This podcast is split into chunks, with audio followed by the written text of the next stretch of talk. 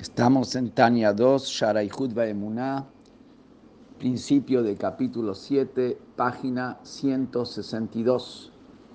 Y hasta ahora vimos en los primeros seis capítulos cómo la creación es creada a cada instante de la nada absoluta y se encuentra dentro de la propia fuerza creadora y está anulada en su misma esencia. Y por lo tanto, no hay acá otra cosa fuera del Creador, que es lo que dice, vas a hacer volver a tu corazón la reflexión que Hashem, en el cielo, la tierra, abajo, en Od, no hay fuera de él. ¿Por qué? Porque hay dos fuerzas que crean. Está la fuerza de Hashem, Shem Hashem, que es la fuerza de la bondad infinita.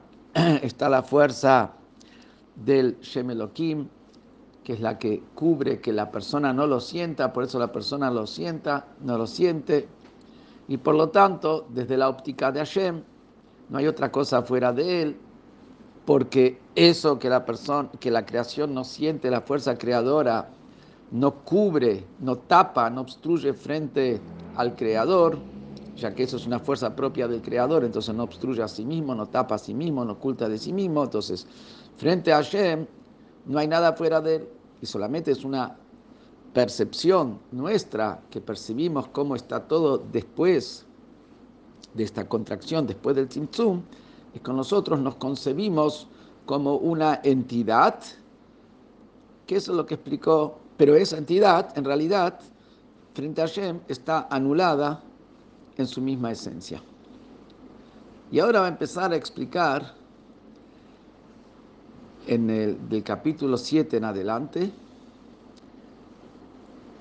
el título, la base y el objetivo de lo que es el Shara y Judba Emuná, que es explicar y Judá y y Judá Tata, como vamos a decir enseguida.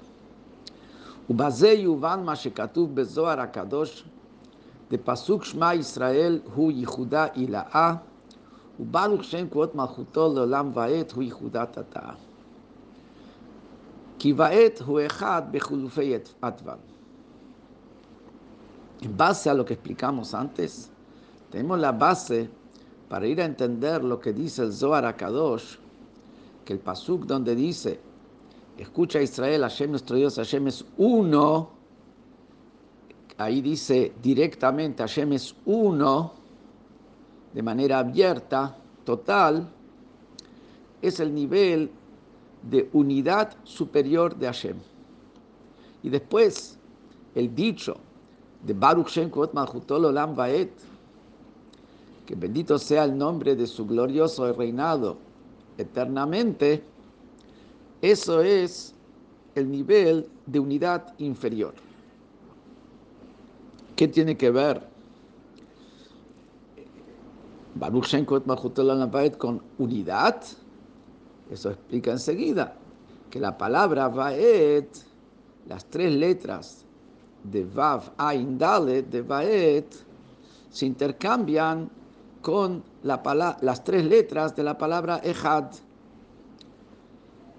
La Aleph y la, la, la Aleph se intercambia por una Vav, porque ambas vienen, son del mismo grupo de letras Ehevi, que son Otiot Shech, que quiere decir las letras que se enganchan y continúan con las letras siguientes en la dicción de las letras, al ser del mismo grupo, se intercambian una con la otra. Entonces, la Aleph se convierte en una Vav, la Het se convierte en una Ayin, porque ambas vienen de la garganta, son letras de la garganta.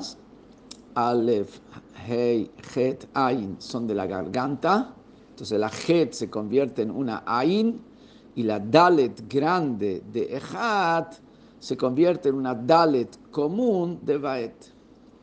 Eso mismo nos indica que Vaet también es un concepto de unidad de Ejat. Pero no es una unidad abierta, es solamente un intercambio, es un descenso en el concepto de la unidad. Vemos que hay en unidad dos niveles, un nivel superior que es un nivel de unidad superior y un nivel de unidad inferior. ¿En qué consisten los dos niveles? Después que tuvimos ya un prólogo donde entendemos que el concepto de la unidad de Hashem no es solamente de que no hay otro Dios, sino el concepto es cuál es el lugar que tiene la creación frente a Hashem. Que el concepto es que no hay otra existencia fuera de Hashem. Eso nos va a permitir, eso quiere decir la unidad de Hashem. Hashem es el único, porque la creación depende absolutamente en su misma existencia de Hashem, etcétera, como les fuimos explicando en los capítulos anteriores, base a eso vamos a poder entender que en el concepto de unidad de Hashem, en relación con el mundo, el vínculo del mundo, el espacio que tiene el mundo, la existencia del mundo frente a Hashem, en lo que decimos que hay uno solo, que es Hashem, en eso hay dos niveles en entender ese uno solo. Y eso lo voy a empezar a explicar a partir de ahora. Pero para eso primero empieza a entrar en mayor detalle en los niveles específicos de la divinidad que crean al mundo. Hasta ahora habló de dos capacidades, entre comillas, dos atributos globales de Hashem, el del Geset, que es de la bondad infinita, que tiene la capacidad infinita, entonces puede crear de la nada a un algo que es un salto infinito. Por el otro lado está la capacidad de la que es la de la fortaleza, de la contracción y el límite a la expansión revelada de esa fuerza ilimitada, o sea, la capacidad de revelación infinita de Hashem y la capacidad de ocultamiento y retención de esa limitación, que eso es lo que estuvo explicando hasta ahora, que es en términos generales, hay, una hay un mundo porque Hashem lo creó con su fuerza infinita. ¿Por qué el mundo no siente su, fuerza que lo crea de la nada cada instante? Porque Hashem también tiene la capacidad de autoocultamiento y retención. Eso es en términos generales.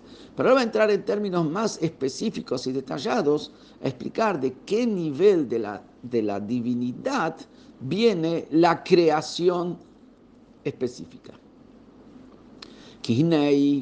sibat vetam hatzimtzum vehaester hazeh שהסתיר והעלים הקדוש ברוך הוא את החיות של העולם, כדי שיהיה העולם נראה דבר נפרד בפני עצמו, ¿cuál es la causa, el motivo para esta contracción y este ocultamiento que Akadosh Barujú ocultó y tapó su fuerza, la, la, la, la fuerza que da vida al mundo, la mitad del, mundo, que Hashem lo tapó con el objetivo que el mundo se conciba, se vea como una entidad independiente. Y es verdad que entendimos cómo funciona eso, porque Hashem lo, se auto oculta, se autoconcentra, entonces la creación no siente su fuerza creadora. Pero ¿por qué es así? ¿Cuál es el motivo que Hashem hizo que la creación no sienta su fuerza creadora? A pesar que antes habíamos explicado que el motivo es por la bondad de Hashem, que va doble heitif, que Hashem es bueno y quiere hacer el bien, etcétera, como lo habíamos explicado antes. Bueno, sobre eso vamos a ver que hay diferentes facetas y diferentes componentes en la creación. Y ahora vamos a hablar desde otra óptica. Y, cuál es el, lugar ese del Teba doble Heitif lo vamos a ver más adelante, si Dios quiere. Entonces, ¿pero cuál es el motivo? ¿Por qué Hashem hizo que el mundo se sienta como una entidad independiente? la col es sabido para todos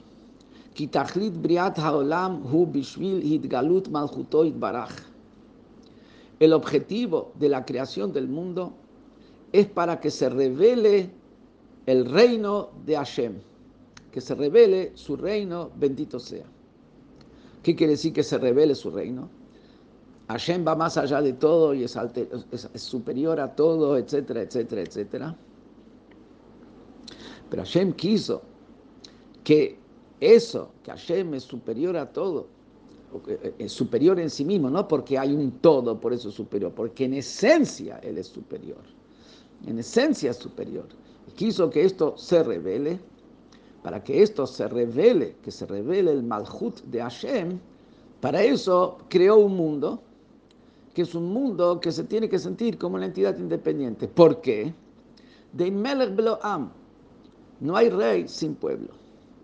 Pero cuando decimos no hay rey sin pueblo, esto no implica simplemente que uno solo no puede ser. Hashem Bemet es rey, Adon Olam Hashem Malach, Betenem Kod Yetzur Nibra. Antes de que fue creado todo, ya Hashem es Melech. Hashem es Melech en sí mismo, no necesita de nadie para ser Melech. Estamos hablando en el concepto de Gilui Malhut, que se revela ese Malhut, ahí decimos no hay rey sin pueblo. Rey sin pueblo no es simplemente no hay rey sin otro, que si uno está solo no puede ser rey en una persona, no puede ser rey. Sino acá, cuando decimos am, pueblo, con esto estamos definiendo quién y cómo es ese otro sin el cual él no puede manifestar su reino. Pirush Am, la palabra dice Am, que traducido literalmente es pueblo, pero acá usa el término Am, es milashon o memot. Es del término de brasas apagadas, brasas donde no se ve el fuego, la brasa ya la ves oscura, la ves oscura, no ves el rojo de la brasa. El fuego está tan, tan eh, bajo y en estado elemental que no tiene, vos mirás la brasa, la brasa está oscura y apagada. ¿Qué quiere decir que no hay rey sin pueblo? Sin brasas apagadas. Que el pueblo en su relación con el rey previo a asumir la soberanía del rey, previo, previo a asumir la autoridad del rey, su vínculo con el rey es un vínculo apagado. No se ve el vínculo, no, no hay vínculo, no se ve vínculo entre ellos con el rey. ¿Por qué no se ve que hay vínculo entre ellos sobre el rey?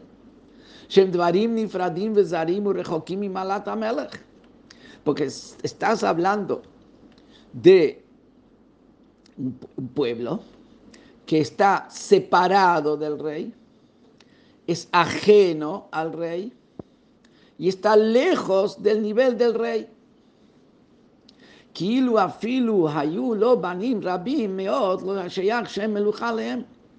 Si el rey hubiera tenido muchos hijos, tampoco no es posible decir que él es un rey sobre los hijos. ¿Por qué? Porque todo el concepto del rey es esa capacidad y ese placer y esa fuerza de dominar sobre otro, dominar sobre un ajeno, gobernar sobre un ajeno, gobernar sobre sí mismo, es él, es él. No hay en eso una novedad. El placer ese de gobernar sobre otro implica expandir su poder sobre otro sobre el cual no tenía vínculo con alguien sobre el cual tenía vínculo, ya estaba su expansión en él previo a, que el otro asume su soberanía. En alguien, por ejemplo, un hijo, el vínculo entre el padre y los hijos es previo a, que acepten su autoridad o no acepten su autoridad. Entonces, el hecho mismo de que estén aceptando la autoridad no es un concepto de reino, no está ese, esa, esa actitud de lo que es ser un rey, ¿Por qué? Porque ellos ya de todos modos están cerca del rey. No hay una nueva, no se generó la novedad de una nueva expansión del, del poder del padre sobre sus hijos. No hay un concepto así. Entonces, sobre hijos no es, posible hablar del concepto este que se expandió el poder sobre ellos, porque de todos modos están unidos a él y no tiene que imponer su poder sobre ellos. Incluso si el rey tendría ministros, que los ministros ya no están naturalmente cercanos al rey, o sea, la expansión de él, en el, del rey en los ministros no está de por sí de manera natural, pero sin embargo, con los ministros solamente tampoco no se genera un rey sobre ministros. ¿Por qué? Porque los ministros, aunque no tienen una expansión de nacimiento, un vínculo, perdón, de nacimiento con el rey, pero tienen un vínculo de lo que es evaluación, un vínculo intelectual, un vínculo emocional. Ya los grandes ministros del rey tienen vínculo con el rey. Entonces tampoco no es que acá se innovó la expansión del poder del rey sobre alguien sino específicamente con una multitud de pueblo, de aquellos que están separados y no tienen que ver con el rey, y son lejos del rey y, distantes de, lo, de lo que es el rey, ahí está la novedad de que el rey impone su poder sobre ellos. Que de paso, lo que utiliza acá tres términos. Varim nifradim vezarim urechokim malatamelech. Que el reino es posible solo sobre cosas que están separadas, ajenas y lejanas. O sea, tres términos. El padre del Rebbe, en Likutei Levi Yitzhak, ahí explica que estos tres términos se refieren nifradim separados al mundo de Briah, zarim ajenos al mundo de Yetzirah, urejokim lejanos al mundo de Asia, como lo explica ahí en Likutei Levitzhak. Entonces, ¿qué es lo que dice primero? Que para que haya, ¿cuál es la causa de que haya un mundo? Y que el mundo se siente como una entidad independiente, es para que Hashem pueda revelar su reino su capacidad de reino, su capacidad de rey. Porque ser rey es posible nada más sobre algo que está separado, ajeno y lejano al rey. Que eso es la existencia tal cual es la existencia que se siente una entidad independiente. Y cuando esa existencia se somete a la soberanía de Hashem, cuando esa existencia acepta la soberanía de Hashem, ahí es donde se logra revelar el reino de Hashem. Entonces, que lo que dice que la causa para que el mundo se sienta una entidad independiente es porque Hashem quiere ser rey eso es solamente posible sobre algo que se siente que, que es independiente.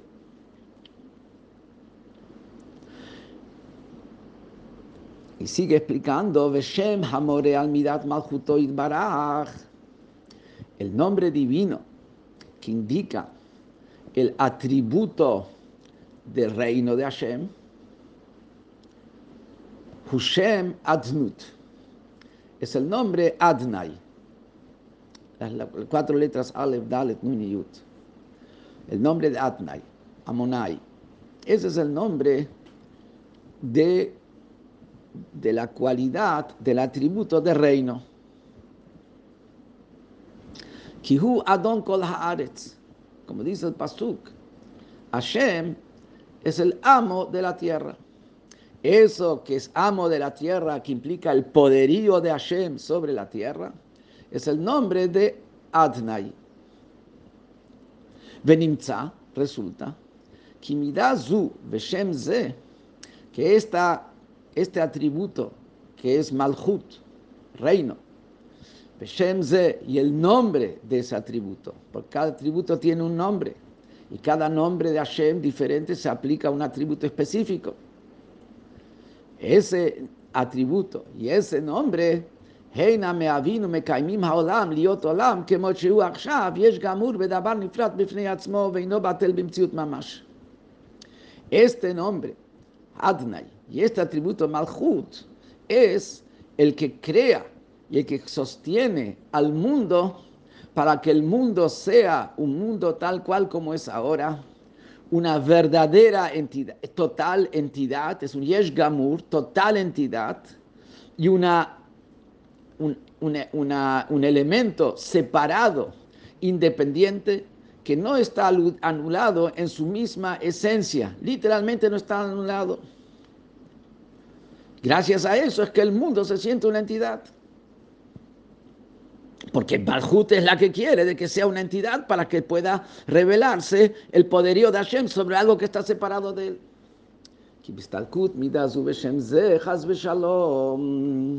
Si Dios libre se iría este atributo y este nombre de Malhut y Hayah del mundo, Hayah Haolam Joser, Lemkoro, Bidvar Hashem, Ruach Pibit Barach, Ubatel Sham Bimtziut Mamash, Veloy Hayah Shem Olam Alav Klal. Si un instante dejaría de estar el atributo de Malhut y el nombre Adnai, dando vida al mundo, el mundo volvería a su fuente en la palabra de Hashem. Y el aliento de su boca porque es creado por, la palabra de Hashem y el aliento de su boca, pero para que sea una entidad independiente, eso es por el Malhut. Si un instante se iría al Malhut, volvería a su fuente, Ubatel Shambim Mamash, y se anularía totalmente en su fuente. Y no se, sería considerado mundo en absoluto, no existiría el mundo tal cual como es.